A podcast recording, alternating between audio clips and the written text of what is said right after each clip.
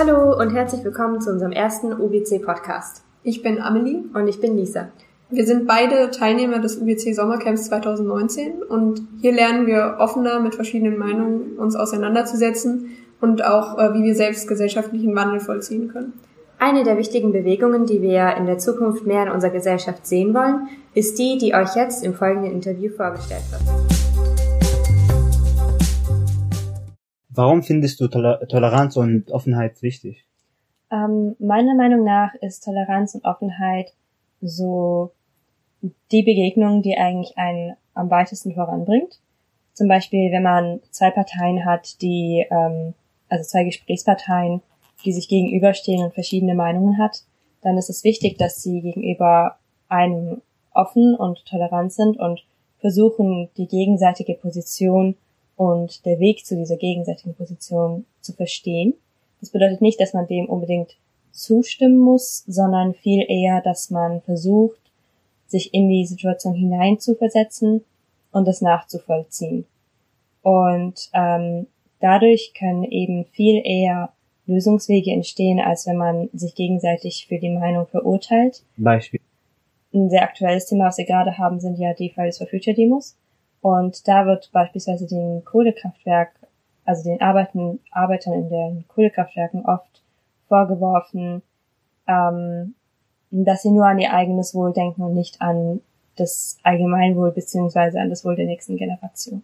Leider ist es aber dadurch so, dass die sich dann natürlich komplett unverstanden fühlen und ähm, dadurch nicht dazu angeregt sind, dieser Klimadebatte zu folgen und vielleicht damit aufzuspringen und ähm, irgendwie das nachvollziehen zu können, sondern es kreiert eher so eine Atmosphäre des Angriffs und dadurch auch eine Atmosphäre des Abwehrs.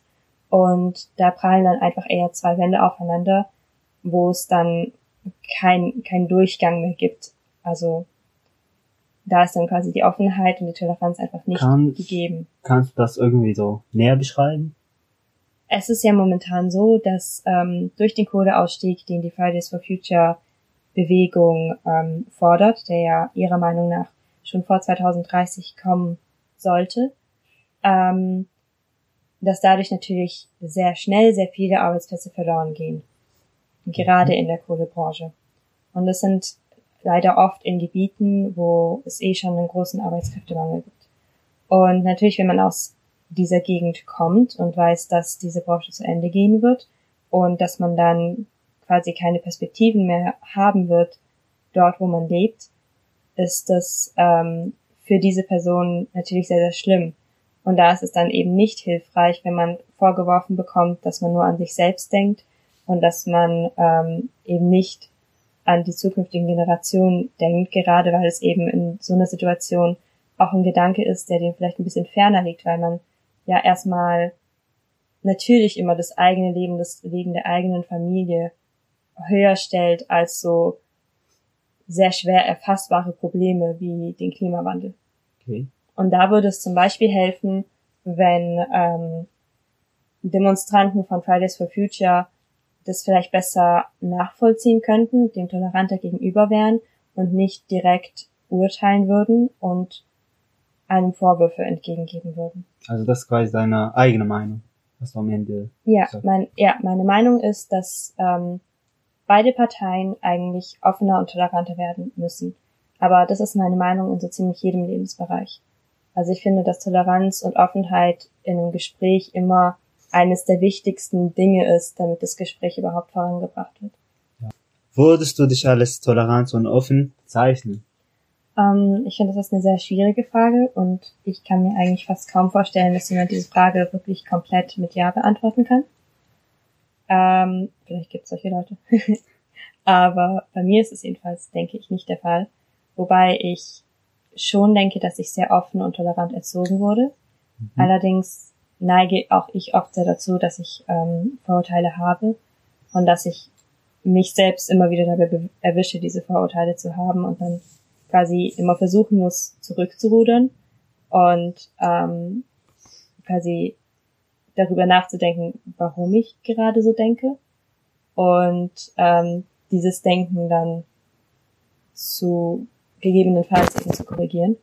Und das passiert eigentlich zum Beispiel, ja, also eine ganz alltag, alltägliche Situation ist zum Beispiel, wenn man irgendwo im Zug oder im Bus sitzt und dann, ähm, ja, irgendwann merkt, dass man die Leute beobachtet und direkt irgendwie so über sie urteilt, was total blöd eigentlich ist. Ja, eigentlich, das passiert eigentlich bei jedem so.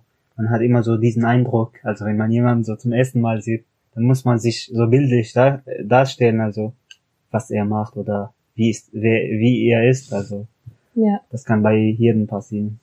Ja, aber das ist eben genau das, wo ich eben sag, das ist ja eigentlich auch schon eine Form von einer nicht gegebenen Offenheit ist, weil man sich ja dadurch direkt auf eine Sache beschränkt. Also quasi du, du sagst, dass du, du würdest dich jetzt so als offen so bezeichnen. Nein. Ach, okay. ich würde mich nicht als, also, hm, nicht komplett. Okay, offen zu sein bedeutet so nicht nur eine Sache, also es gibt viel. Genau. Ja. Also ich würde sagen, dass man Offenheit und Toleranz eigentlich immer weiter praktizieren kann. Also ich glaube nicht, dass man irgendwann an einem Punkt ist, wo man sagen kann, jetzt bin ich komplett offen und tolerant, sondern dass es so ein Prozess ist, der halt einfach, den man einfach immer weiterführt. Also, wir haben ja jetzt gerade gehört, wie wir uns eine offene und tolerantere Gesellschaft vorstellen. Und im nächsten Interview werdet ihr von Amelie hören, wie sie sich diesen gesellschaftlichen Wandel mit ihrem Projekt vorstellt und wie sie das in ihrer Gesellschaft umsetzen möchte. Ich sitze heute hier mit der wunderbaren ähm, Amelie, die mir heute etwas über ihr neues Projekt erzählen möchte. Also da ich ja auch selber Schülerin bin, äh, fällt mir immer häufiger auf, dass äh, man, wenn man eben in der Schule ist, das Gefühl hat, dass man bestimmte Erwartungen erfüllen muss und äh, um eben gut zu sein und gut anzukommen in der Schule. Und ich habe das Gefühl, dass es viel besser wäre, wenn einfach ähm, so ein allgemeines Gefühl von äh, Individualität und also individueller Freiheit vermittelt werden würde, so dass eben man einfach seine Meinung lieber äh, ausdrücken möchte und dass das, dass man einfach äh, die verschiedenen Angebote und Aktivitäten in der Schule besser angleichen kann an das, was den Leuten tatsächlich gefällt, anstatt dann das, was den, die Leute denken, was den Leuten am besten gefällt. Das hört sich auf jeden Fall sehr sinnvoll an. Ähm, ich hätte jetzt hier ein paar Fragen aufgeschrieben. Und äh, meine erste Frage wäre jetzt eigentlich gewesen, wie bist du bzw. wie ist dein Team eigentlich auf die Idee gekommen, genau dieses Projekt auszuwählen? Wir sind zu zweit, also und wir sind eben beide Schüler und ähm, mir ist zum Beispiel häufig aufgefallen, dass ähm, vor allem dadurch, dass eben so, sozusagen bestimmte Gruppen entstehen in Schulen und äh, mir persönlich passiert das relativ häufig, äh, dass dadurch, dass ich zum Beispiel in einem bestimmten Schulfach gut bin, dass dann die Erwartung an mich gestellt wird, dass ich Schule liebe und dass mhm. mir, dass ich total gerne in der Schule bin und äh, dass ich Lehrer total nett zu allen Lehrern bin und überall gute Noten schreibe und dann aber zum Beispiel so überhaupt keine Freizeit habe oder gar nicht äh, irgendwie mit Leuten reden möchte. Und dann hat man natürlich auch teilweise das Gefühl, dass man eben diesen Vorurteilen sozusagen entsprechen muss und äh, eben gut sein muss, weil alle Leute das sagen. Mhm. Und ähm, ich habe dann auf der anderen Seite das Gefühl, dass andere Schüler, denen eben nachgesagt wird, dass sie nicht so gut in der Schule sind, dass die dann auch das Gefühl haben, dass sie nicht besser sein könnten und dass sie nicht widersprechen dürfen, wenn Lehrer ihnen sagen, dass sie schlecht in der Schule sind und dass es nicht besser werden wird.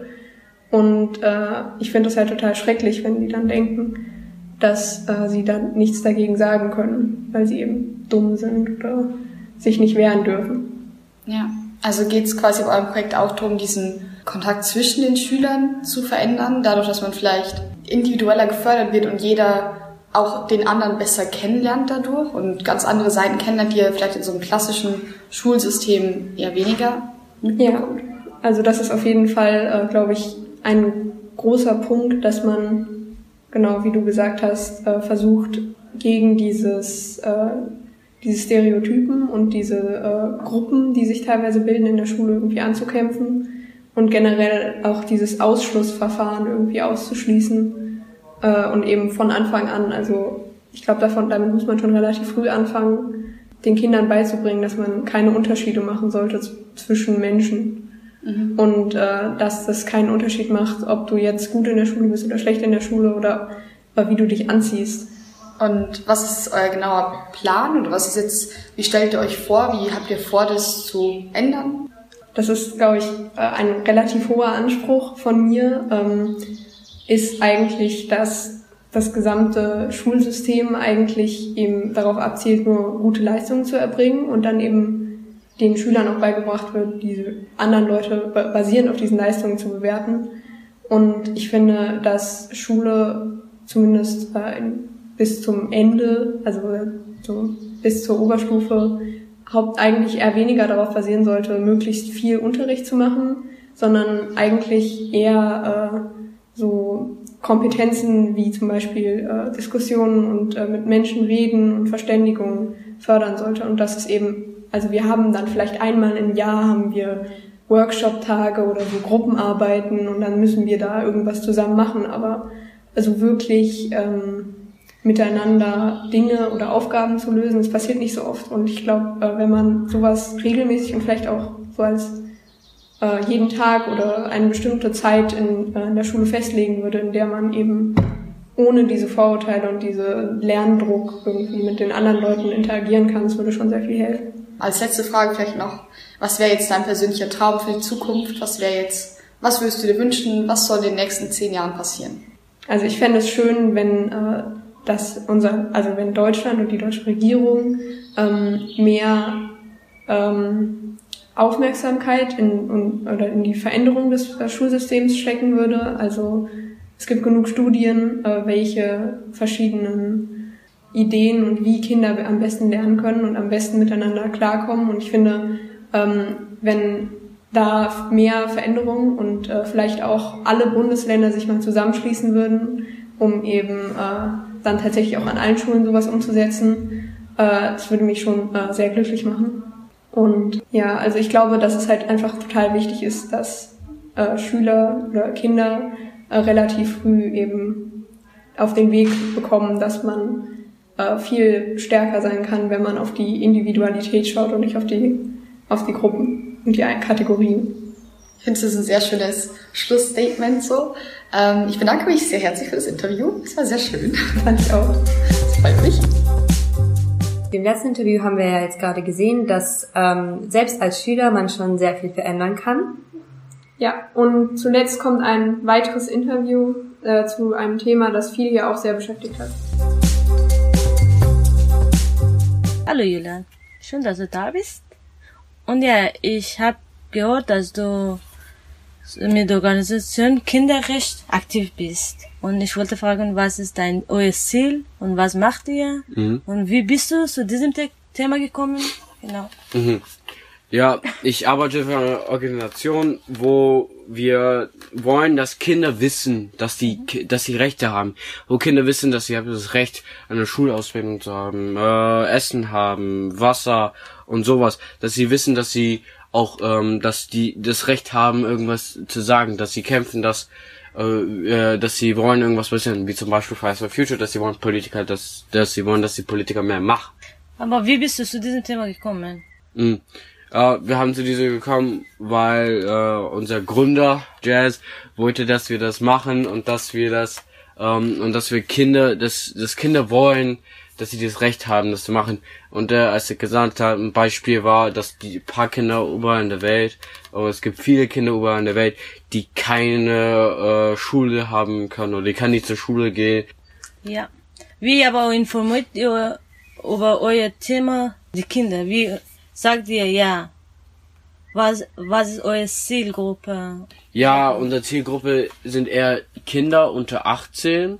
Natürlich sind die Kinder am meisten, äh, wollen wir als die große Zielgruppe, so sagen, wir wollen, dass die Schulen, dass die Lehrer äh, und am meisten die Kinder wissen, dass ich kann jetzt ähm, gegen irgendwas die Politiker machen. Ich kann gegenkämpfen, dass die Politiker mehr machen oder ich kann gegenkämpfen, dass ähm, dass er soll dass er sollen mehr Schule gebildet oder dass die Schulen besser sein sollen oder ja.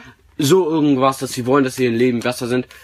Und wir wollen, dass die Kinder wissen, dass sie das machen können. Weil viele ma wissen nicht, dass ich habe das Recht, irgendwas zu sagen. Und dass ich das Recht habe, eine Schulausbildung zu bekommen.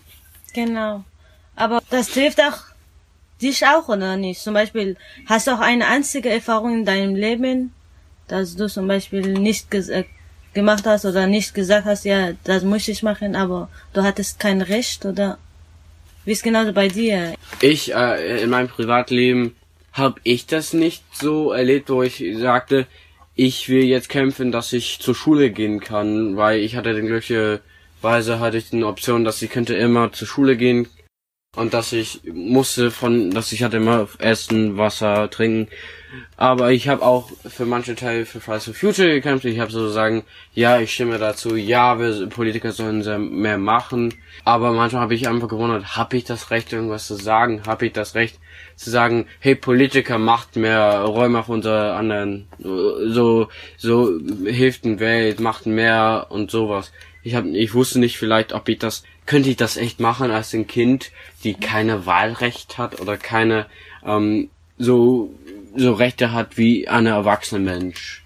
Genau, ja, wie du gesagt hast, die Kinder können etwas machen, aber ich finde auch, ja, wenn die Kinder selber etwas vor sich machen, dann können die Erwachsenen gegen die nicht machen. Zum Beispiel, wenn er äh, als Erwachsene du auf die Straße gehst, dann gibt es Polizei und die, keine Ahnung, gibt es dagegen etwas, aber als Kind können sie nichts machen und die hören auch besser, weil die Politiker und die anderen Menschen auch Kinder haben und die denken auch an ihre Kinder mm. und wahrscheinlich machen etwas.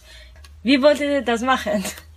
Ja, wir wollten es so machen, dass wann das so wir zu Schulen gehen mhm. und wir äh, zu Kindern sagen, hey Kinder, ihr könnt ihr könnt äh, demonstrieren oder könnt so äh, und auch protestieren für Sachen, die ihr glaubt denn so, wenn ihr glaubt, dass die ähm, dass Schulen sollen nur für vier Jahren sind oder dass Schulen sollen langer sein oder Schulen sollen besser oder sollen mehr Schule sein, ihr habt das Recht irgendwas zu sagen.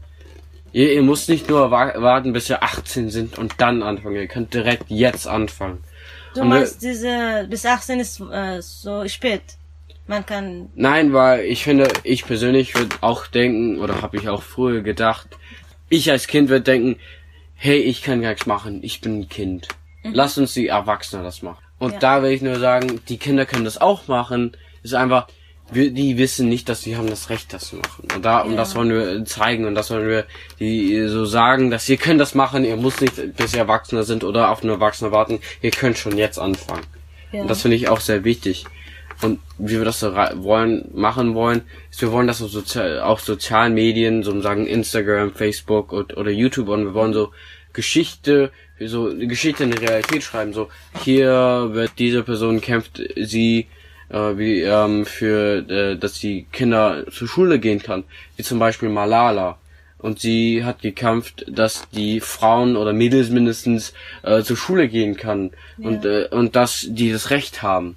Und das ist ja. auch ein gutes Beispiel, dass Kinder wissen, dass sie haben Recht, irgendwas zu machen. Und hat auch Malala gewusst. Aber es gibt auch viele andere Kinder, die das nicht wissen. Und das wollen ja. wir sagen. Und wir wollen auch so Geschichte erzählen, so dass mehr Leute dazu sagen. Podcasts und ähm, und auch einfach generell äh, auch so Mund für Mund, äh, Mund für Mund oder so auf dem Internet. Wir können das auch so an der Lehrer sagen und die werden auch den Kind, die Kind, ihren Schülern und Schülerinnen erzählen, hey Kinder, ihr könnt das machen, ihr könnt eine Welt retten oder ihr könnt dafür kämpfen oder was immer. Und das, wir wollen auch, dass die Erwachsenen von den Kindern auch vielleicht erfahren, hey, wir haben das Recht, ihr müsst auf uns auch zuhören. Nicht ja. nur auf einen anderen Erwachsenen. Ja, das finde ich sehr, sehr gute Planung, was mhm. ihr habt. Kinderrechte ist ein sehr äh, besonderes und wichtiges Thema gerade in unserem Alter und es ist ein sehr, sehr großer Traum, den ihr gerade in diesem Interview gehört habt. Wir hoffen, dass wir euch durch unseren Podcast inspirieren konnten und dass auch ihr in Zukunft eure Träume verfolgt. Ja, und wenn ihr noch eine Möglichkeit sucht, eben genau dies zu tun, dann könnt ihr euch auch gerne informieren über die United World Colleges, zum Beispiel unter uwc.de oder uwc-deutschland auf Instagram. Und dann könnt ihr auch an sowas teilnehmen, was wir hier gerade machen. Ähm, denn jeder große Revolutionär hat mal klein angefangen, genauso wie wir gerade.